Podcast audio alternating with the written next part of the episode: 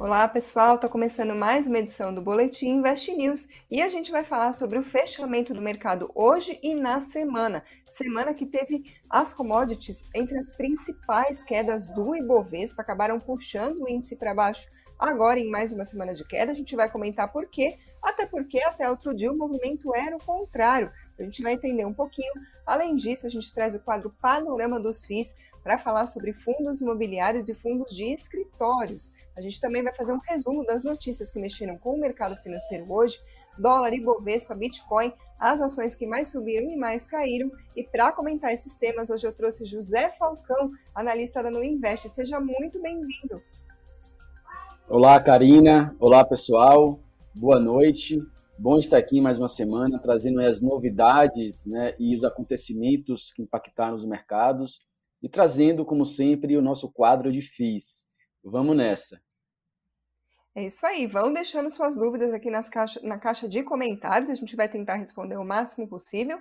E o primeiro tema do dia são as ações ligadas a commodities. Trouxe, por exemplo, a lista dos piores desempenhos nessa semana do Ibovespa. As cinco maiores quedas foram CSN, Metalúrgica Gerdau, R3 Petróleo e Gerdau no papel GGBR4, ou seja, dá para perceber, né, José, uma predominância das ações ligadas a commodities entre as perdas do Ibovespa nessa semana. Ibovespa, aliás, que teve uma semana de baixa, uh, hoje sexta-feira, então encerrando essa semana. Agora, José, a gente está vendo essa baixa puxa, muito puxada né, pelas ações de commodities, Vale também, que é um peso pesado na composição do Ibovespa, também teve uma semana negativa. Agora, isso agora, a gente viu semanas atrás um movimento inverso, inclusive, as commodities puxando para cima o Ibovespa. Então, gostaria de entender um pouco melhor esse movimento e o que, que a gente pode esperar, especialmente quando a gente tem um ambiente externo tão conturbado como a gente está vendo nas últimas semanas, que acabam mexendo com as commodities. Então, o que, que o investidor brasileiro precisa ficar de olho? Vamos lá. É, primeiro, é importante entender que mais de 40% do índice Bovespa ele é composto por empresas ligadas a commodity e ao setor financeiro. Então, de, é, sempre o movimento de commodity vai ter um impacto sobre a Bolsa Brasileira quando a gente usa o Ibovespa como referência. Esse é um primeiro ponto. E o segundo é que, após cinco semanas de altas consecutivas do índice Bovespa, a gente tem agora né, uma quebra desse movimento com um recuo aí em torno de 0,61% na semana. Tá? E realmente puxado aí pela, pelas empresas é, de commodity, né, que tem grande peso no índice, mas lembrando que essas mesmas commodities vieram de um movimento muito forte de alta no mês de janeiro e nessa primeira parte do mês de fevereiro também. Né? O petróleo atingiu a sua máxima nos últimos oito anos, subiu mais de 22% em janeiro, é, ou seja, no ano ali fechado em janeiro. O minério de ferro subiu 16% também no primeiro mês do ano. E aí, por consequência, vieram puxando as empresas que têm correlação com essas commodities e, por consequência, o índice Bovespa também. Então, o que a gente vê agora é um movimento de realização. Né? Diante de toda essa volatilidade que a gente está acompanhando no mercado, com crise geopolítica, é, negociações com o Irã que impactam diretamente o mercado de petróleo, pois, pois é um grande produtor da commodity. Né? É, Estima-se que se o Irã voltar a, a exportar a commodity, é, teria algo em torno de um milhão de barris a mais por dia. Só para vocês terem uma noção, a produção de 400 mil barris por dia, né, a partir agora do nesse começo de ano. E isso aí acrescentaria, né, essa negociação com o Irã acrescentaria aí de forma relevante a produção global. Então isso fez com que a commodities corre... sofresse correções, né, também por conta da crise geopolítica né, entre Rússia e Ucrânia, isso fez com que a commodity tivesse essa volatilidade no início da semana e também é um momento que o mercado justifica isso para uma realização de lucro após um forte movimento de alta que a gente acompanhou nas últimas semanas. Então, assim, não vejo nenhuma normalidade nesse momento, e sim é, movimentos normais de mercado.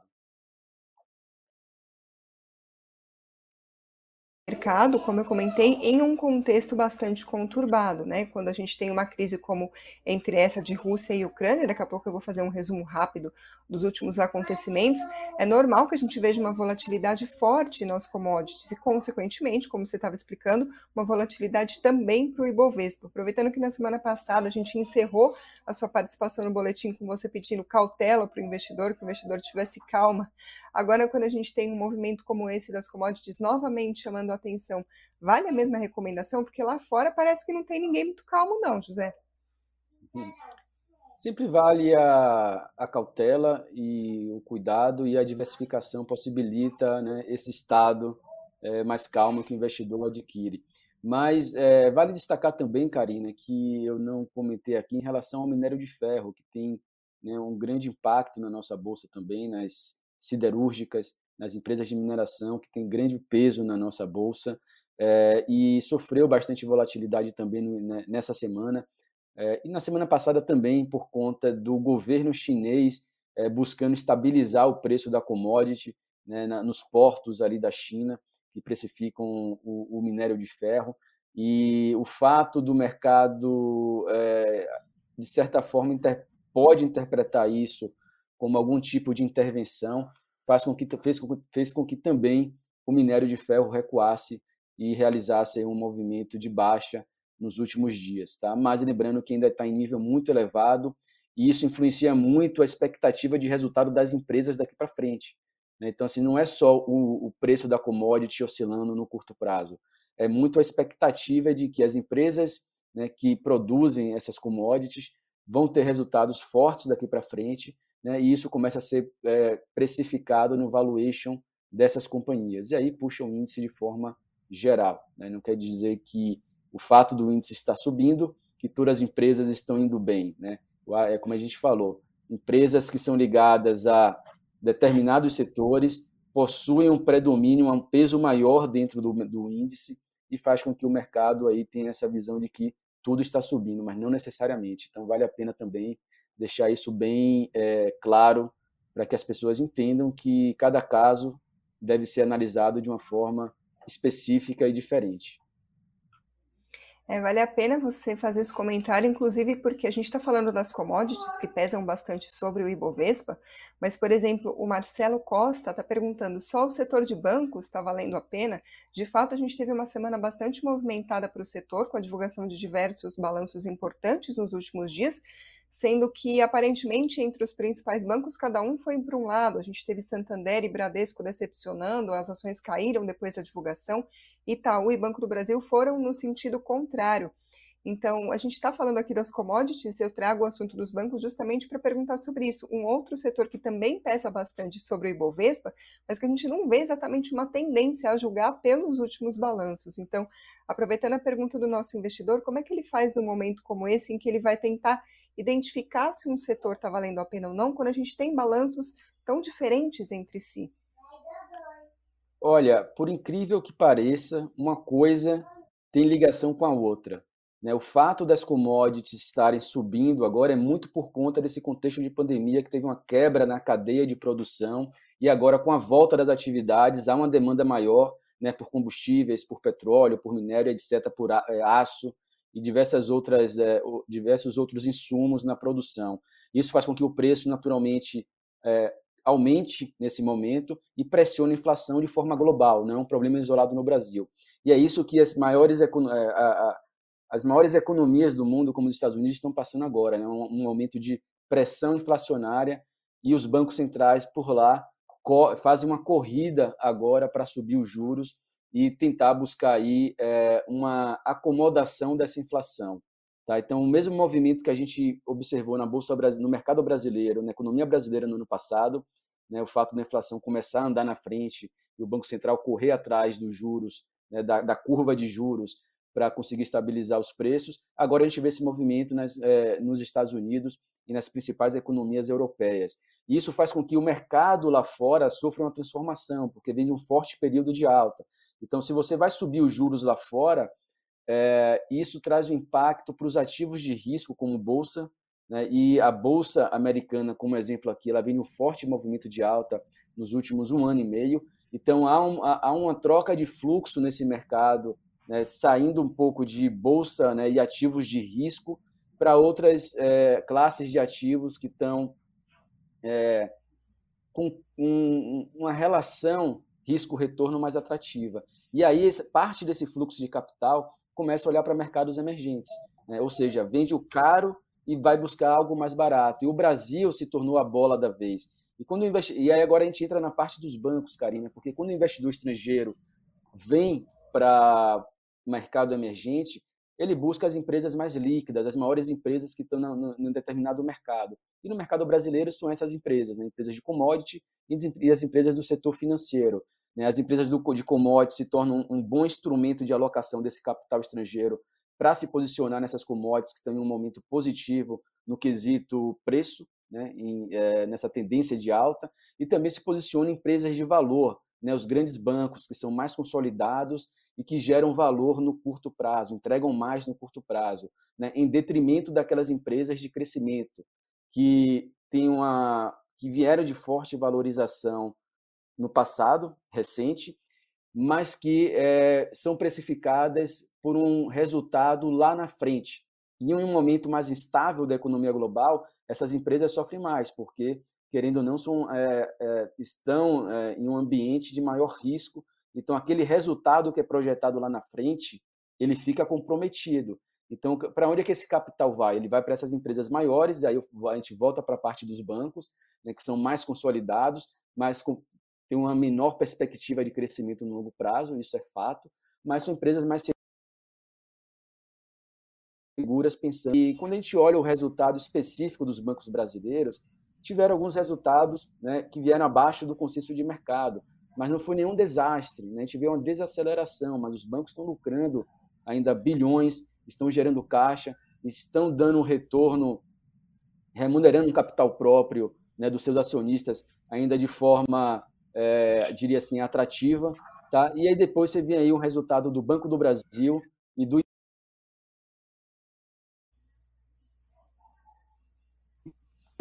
teve algum, algumas empresas que sim entregaram abaixo da expectativa, mas nada de é, é, é, excepcionalmente negativo, vamos dizer assim, né? vieram abaixo da expectativa, ponto, mas com lucros bilionários ainda. E você teve os bancos também, né, no, do lado Bradesco e Itaú, entregando resultados acima. Isso aí trouxe um equilíbrio, puxou os bancos na semana passada e esses ativos ainda se favorecem desse fluxo que está vindo de capital estrangeiro. Vale a pena lembrar que a, a, Bolsa Brasileira, a B3, ela acumulou nessa semana um saldo líquido de investimento estrangeiro de 52 bilhões de reais, né, o equivalente a 50% de todo o fluxo que entrou no ano passado. Só para a gente entender a dimensão dessa movimentação de alocação de capital que está sendo feita justamente por esse movimento de alta, de política monetária lá fora. É isso aí. Vamos falar então um pouco sobre os destaques do noticiário que mexeram com o mercado financeiro. Nessa semana que a gente não teve tantos dados aqui internamente sendo divulgados, mas lá fora teve ata do Fed, por exemplo, que mexeu bastante com os mercados. O Banco Central dos Estados Unidos não deu uma indicação clara a respeito das taxas de juros, mas a expectativa do mercado, de uma maneira geral, é de uma alta já na reunião de março. Agora, o que dominou mesmo as atenções foi, de fato, o impasse entre Rússia e Ucrânia. A gente começou a semana até com um certo alívio, com notícias de uma retirada de tropas da Rússia da fronteira com a Ucrânia, só que, no entanto, as tensões voltaram a ocupar as atenções. Estados Unidos e Europa alegam que não houve retirada, sim uma movimentação interna da Rússia. Hoje, novamente, foi um dia dessa montanha russa aí, montanha russa, desculpa, não foi um trocadilho, foi um engano mesmo ah, de emoções dos investidores, isso porque mais cedo teve a confirmação de um encontro na semana que vem entre autoridades dos Estados Unidos e da Rússia, acabou gerando um certo otimismo de que a gente possa ter boas notícias desse encontro, mas o humor piorou novamente no mercado. A gente teve novas notícias de bombardeios no leste da Ucrânia. O governo ucraniano e separatistas pró-Rússia se acusam mutualmente desses ataques, então segue a expectativa para ver o que, que vai acontecer por lá. Nesse cenário, a gente teve o dólar em queda de 0,52% em relação ao real. a 5,14 e na semana caiu 1,93%. A gente vê diversos especialistas, economistas apontando o diferencial de juros. A gente está com uma Selic subindo por aqui, então a gente tem de fato um fluxo estrangeiro beneficiando o real. Já o Bitcoin, por volta das 18 horas, caía 2,24% aos R$ 207.843 e nessa semana caiu mais de 6%, ainda falando na variação em real. E o Ibovespa, que a gente estava comentando, hoje caiu 0,57% aos 112.880 pontos e nessa semana caiu 0,61%. Vou passar agora para os destaques do Ibovespa, tanto hoje quanto na semana. A gente vai ver que tem de fato as commodities liderando as perdas da semana, como a gente estava falando, mas além disso, as, as ações das empresas que divulgaram balanço se destacaram tanto na ponta positiva quanto negativa no pregão de hoje e na semana também. Olha só. Entre as maiores altas hoje, a Cielo, depois de divulgar balanço, subiu 12,3%. Aí depois teve MRV, que subiu 2,73%, e Banco do Brasil, 2,04%. Entre as maiores quedas, a Rumo hoje caiu 8,81%, Local Web 7,12% e a Natura 5,65%. Isso no pregão de hoje. Agora eu vou passar para os destaques no acumulado da semana. A Cielo liderou os ganhos do Ibovespa com alta de 21,98%, a TOTUS 15,16% e a PETS 11,01%. Agora, entre as maiores quedas, a gente estava comentando, CSN caiu 11,4%, a Metalúrgica Gerdau 9,61% e a R3 Petróleo 9,42%. Agora a gente vai falar então de fundos imobiliários com o nosso quadro Panorama dos FIIs.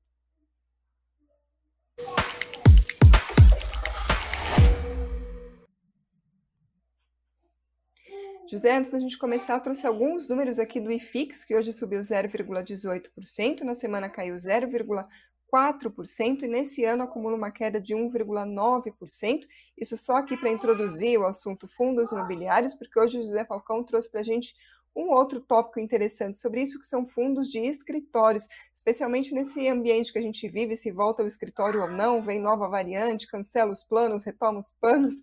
Então, ninguém sabendo exatamente qual vai ser o futuro, como é que fica o investidor? Ainda vale a pena entrar em fundos de escritórios? Qual que é o seu panorama? Vamos lá, trazendo um pouco do contexto né, para os investidores entenderem é, como está esse segmento no momento, né, quase, quase dois anos aí após a pandemia de Covid-19. Né, os fundos imobiliários de escritório dividem opiniões hoje em dia entre investidores, entre analistas e entre gestores. Né? De um lado, há investidores que enxergam oportunidade de ganho de capital. De outro, estão aqueles que ainda não enxergam previsibilidade no segmento. Tá? E a gente vai trazer um pouco desses dois lados hoje. O segmento de escritório foi um dos mais prejudicados pela, pela pandemia, evidentemente pelas restrições que foram impostas. Nas empresas praticamente colocaram todos os seus funcionários em regime de home office e, e com essa justamente por conta dessa necessidade de migrar equipes inteiras para aquele para esse esquema de home office e agora vai mudando um pouco para um sistema híbrido, isso gerou uma certa insegurança para o segmento e o investidor ele né, nesse contexto de maior risco acabou é, penalizando muito as cotas do segmento de escritórios. Mas como é que está o segmento hoje, agora? Né? De acordo com a Building, que é uma plataforma de informações imobiliárias, o segmento de lajes corporativas no Brasil tem como referência hoje a cidade de São Paulo. Atualmente, a capital paulista possui um estoque de 11,6 milhões de metros quadrados de escritórios, que estão distribuídos em 1.592 prédios, considerando aí todas as classes de imóveis. Tá? E a absorção líquida, que mede aí a quantidade de metros quadrados ocupados ao longo do tempo, foi de 49 mil metros quadrados entre outubro e dezembro de 2021. Foi o primeiro trimestre com resultado positivo, ou seja, absorção líquida, desde o segundo trimestre de 2020, aponta Build. A taxa de vacância do segmento ficou em 21,2% 21 no fechamento do quarto trimestre do ano passado. Tá? E no primeiro trimestre de 2020, o percentual de desocupação, para a gente ter um parâmetro, era de 13%, ou seja, no pré-pandemia era 13%, né? e até o final do ano passado, isso aí aumentou para 21,2%. Tá? Então, assim, as novas variantes da Covid-19 reacenderam os debates sobre o retorno aos escritórios no Brasil. Existia uma expectativa de melhora nesse primeiro semestre, né, mas a gente viu a intensificação da variante da Covid. E isso aí é, esfriou um pouco esse otimismo em relação ao segmento. Quando a gente olha na Bolsa Brasileira hoje, a dúvida é se já é uma boa hora de investir em fundos imobiliários do segmento.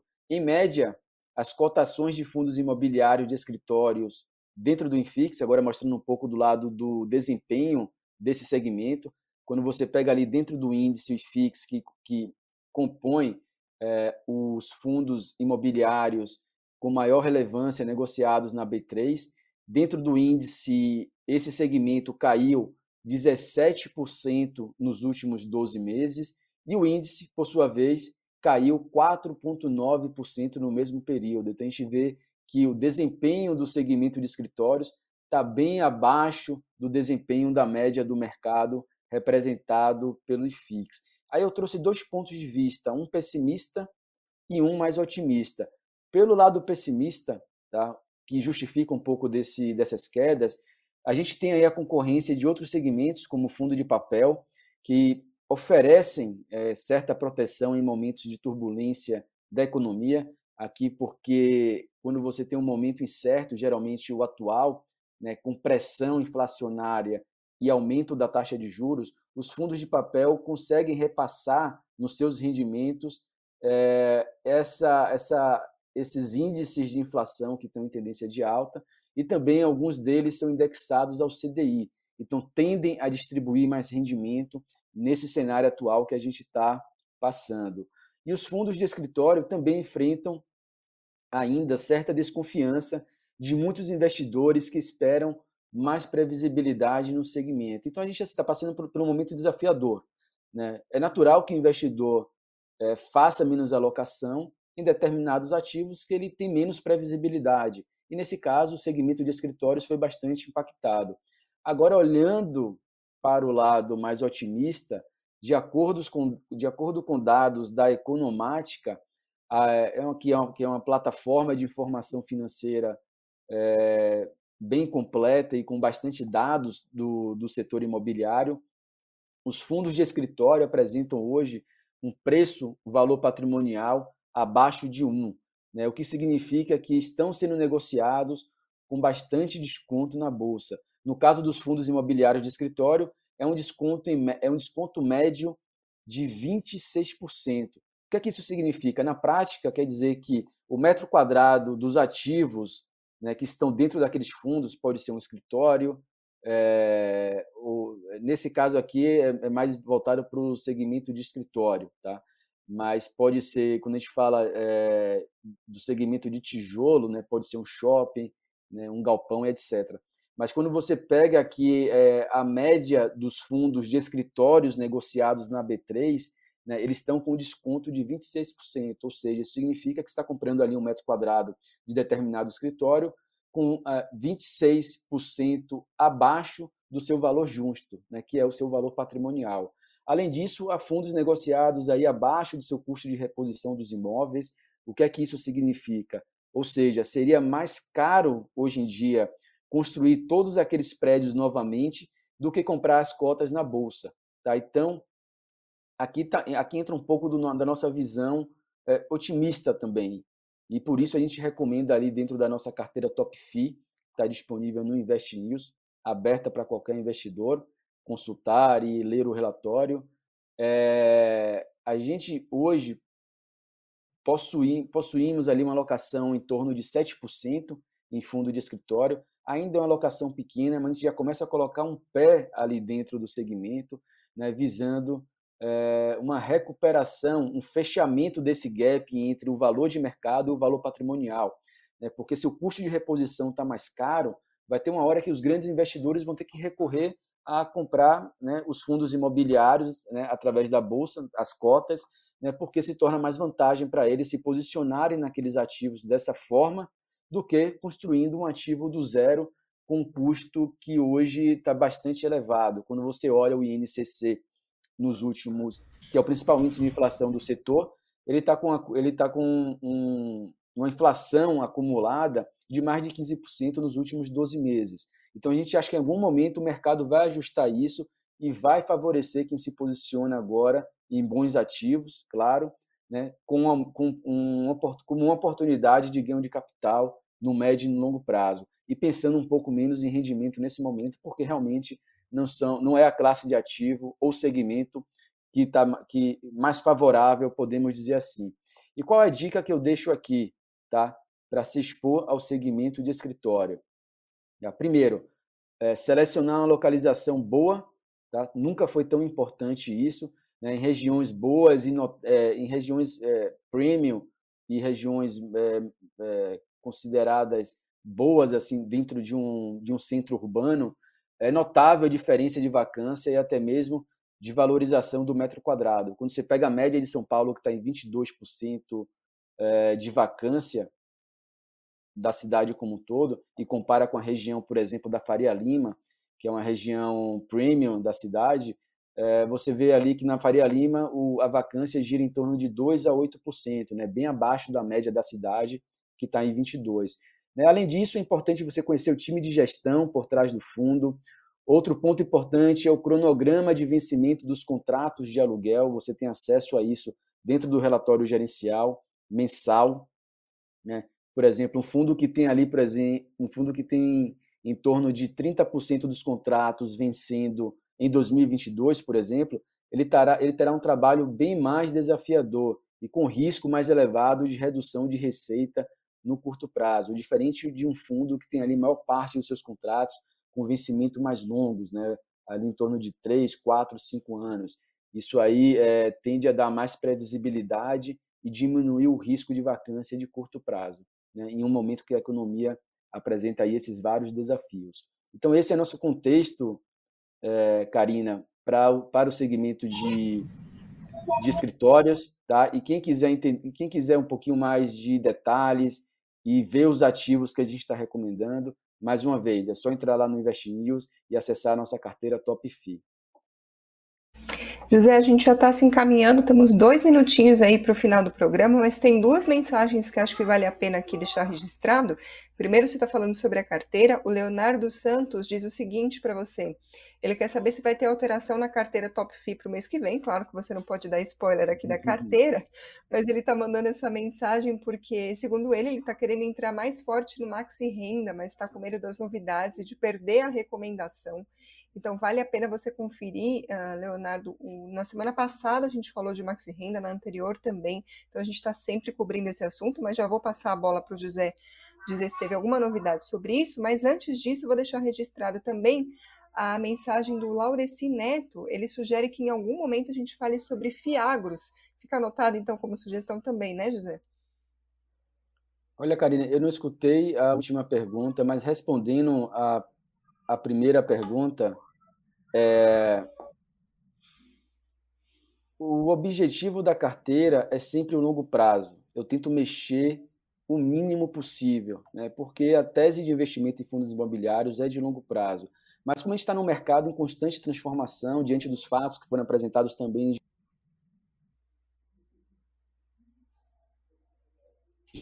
da melhor forma possível para sofrer menos impactos. Então, é, ainda não sei se vai ter, se a gente vai mexer na carteira, tá? Porque a gente gosta muito dos ativos que estão ali dentro. E a gente precisa esper, esperar um posicionamento da CVM para saber como vai ficar o maxi renda dentro da carteira. A gente gosta do fundo, a gente não, a gente não pretende zerar até então, tá? Mas a gente precisa saber se a gente vai manter o percentual atual ou se a gente pode voltar a aumentar a alocação. É claro que quanto mais a gente espera, corre o risco de pagar mais caro na entrada mas eu acho que o, o, que prevalece, o que prevalece aqui é a prudência de entender como é que vai ser o desfecho desse caso. A outra pergunta, na verdade, é uma sugestão do Laureci Neto. Ele pede para a gente falar em algum momento sobre fiagros. A gente vai deixar anotado aqui, então, para trazer para um próximo programa, porque esse, infelizmente, fica por aqui. Mas muito obrigada a todo mundo que acompanhou. Deixa o like, inscrição, comentário do que, que vocês estão achando do programa. E muito obrigada a quem está ouvindo por podcast ou pela Alexa. Obrigada, José, mais uma vez. Obrigado, Karina. Obrigado, pessoal. Voltamos aqui na próxima semana trazendo as novidades. Um grande abraço e bom final de semana. Tchau, gente.